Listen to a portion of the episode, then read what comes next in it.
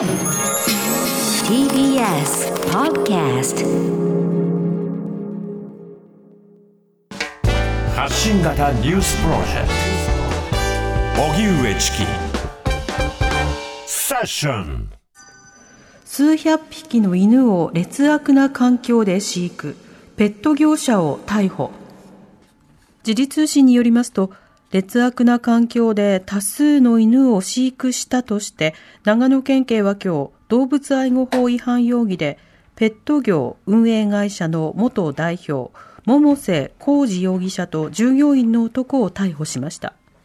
逮捕容疑は9月2日健康や安全を保持できない状態の松本市内の施設で犬を飼育し衰弱させるなど虐待した疑いです。警察によりますと元代表らは2カ所の施設でおよそ940頭を飼育。およそ450頭がいたうち1カ所では1つのケージで複数の犬が飼育され毛玉で全身が覆われた犬や失明した犬もいたということです。百瀬容疑者は逮捕前の時事通信の取材に人手が足りず手が回っていなかったと話していたということで獣医師免許を持たずに帝王切開をしていたことも明らかにしています。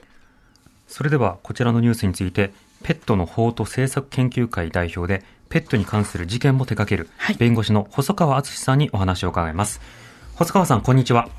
こんにちは。よろしくお願いします。お願いいたします、はいまずあの、このペットの法と政策の研究会、えー、こちらではどういった問題を扱っているんですか？あの法というネーミングがついている通りにですね、はい、あの動物愛護管理法の法令を中心にしまして、あとこの具体的事件の分析や検討など、研究などを行っております。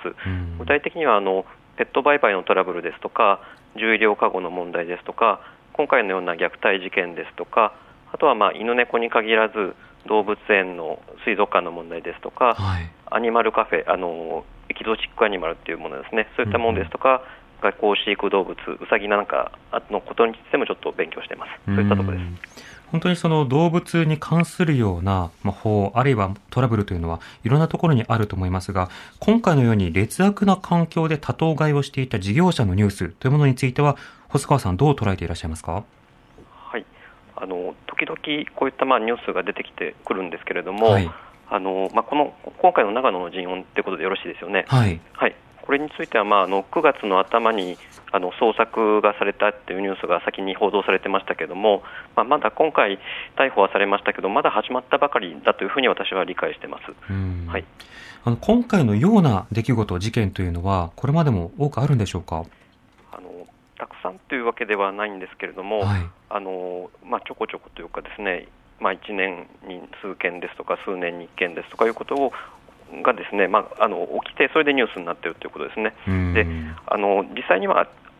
各地にあるんですけれども、あの分からないというか、発覚がしにくいということにないうことになってまして、えー、でそれはあの例えば山間部ですとか、あの広いこう農地の真ん中にポツンと施設があったりするものですから、まあ、そんなに大きなこう近隣に迷惑になってないので、苦情も大きくならないとかいうことが、ちょっと原因として挙げられますうん今回のような、まあ、あの他と、えー、非常に劣悪な環境で飼育する法的な問題というのはいかがでしょうか？はいあのたくさん飼うこと自体で何かこうすぐにペナルティーがあるわけじゃないんですけども、はい、まあ、そうなると、それによってこう飼い方がどうしてもずさんになってきてしまうので、まあ、今回のようなその動物が病気にかかっているので何もこう放置したりとかですねあの糞尿の処置ができずにえー、こう施設に溜まってしまってっていうところで買うとそれ自体が虐待罪っていうその刑罰でこう処罰されるような行為になります。うんはい、またあの例えば生育環境についてのあの制約ルールなどについてはいかがでしょうか？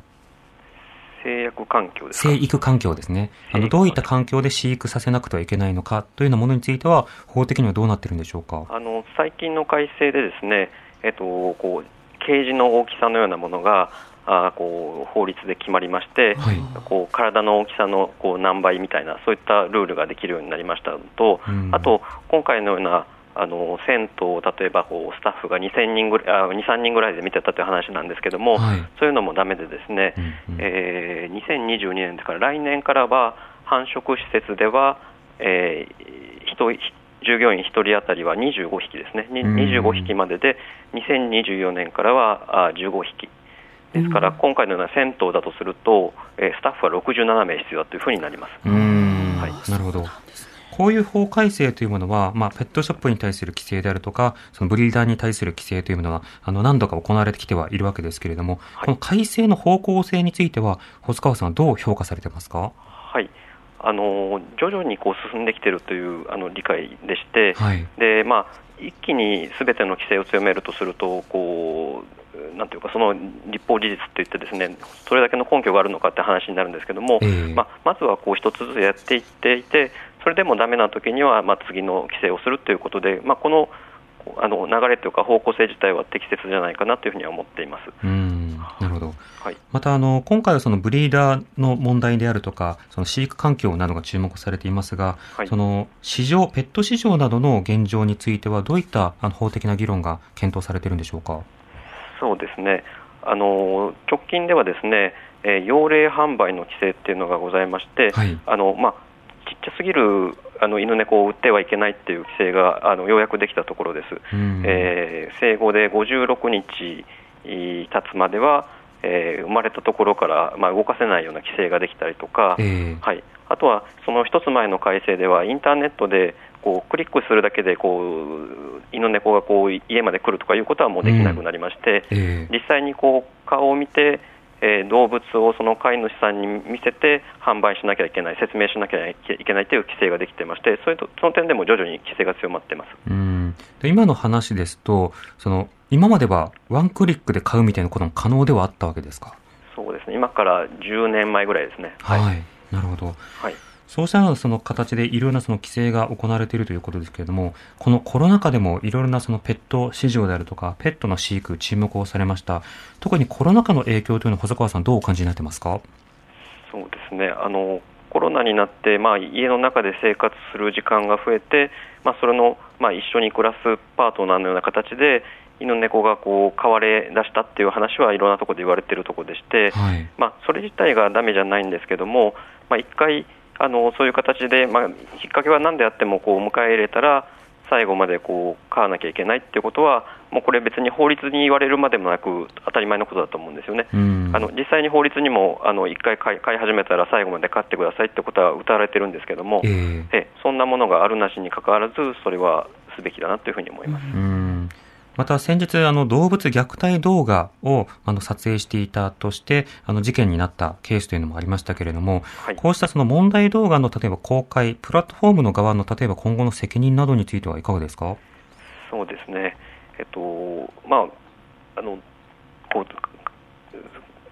解説がですねあの管理してる側でできる限りやっていくべしだって話になるんでしょうけども、はい、おそらくは、まあ、あの数も多いとか、あのまあ、やり方も巧妙化しているとかいうこともありあるのとかですねあとは実際にこうスピード感がどうしてもあるものですから、拡散していって、えー、でそこで規制するまでのこの短い時間でですねこういっぱい見てしまう人があるとですねそこによる、まあ、あの視聴者に対する被害っていうのも一応懸念されるものですから、やはり最初からやってはいけないっていうようなあのこれはもうどうしても別の法律による規制になってしまうんですけども、えー、これも検討する時期が来るんじゃないかなとは思っています。あだ虐待行為そのものの禁止に加えて、虐待動画のアップロードの禁止というようなものにもなるわけですか？そうですね、だから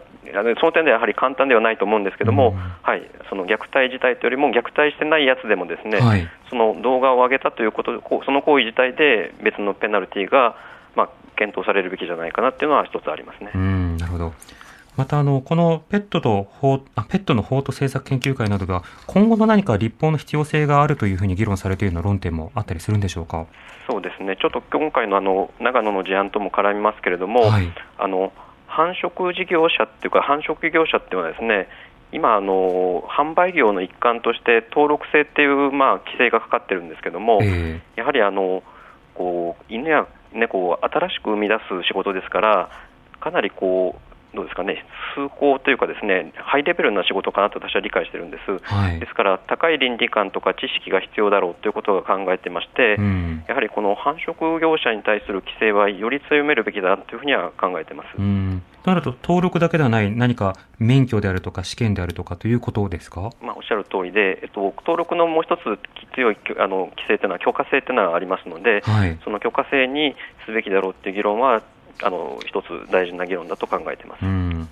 こういった事件を防ぐだけだけではなくて、まあ、あの動物とそして人間の、まあ、より良い関係を模索するためには、今言ったようなシステムの検討というのも必要そうですね。おっしゃる通りですね。うん、あのこうシステムの方と、あとは、まあ、あの買い手側の意識の問題というのはもちろん常にあってですね、はい、これをまあ両方同時にどちらも大事なことですから、まあ、車の両輪な形でですね、こう進めていくことがとても大事だと思います。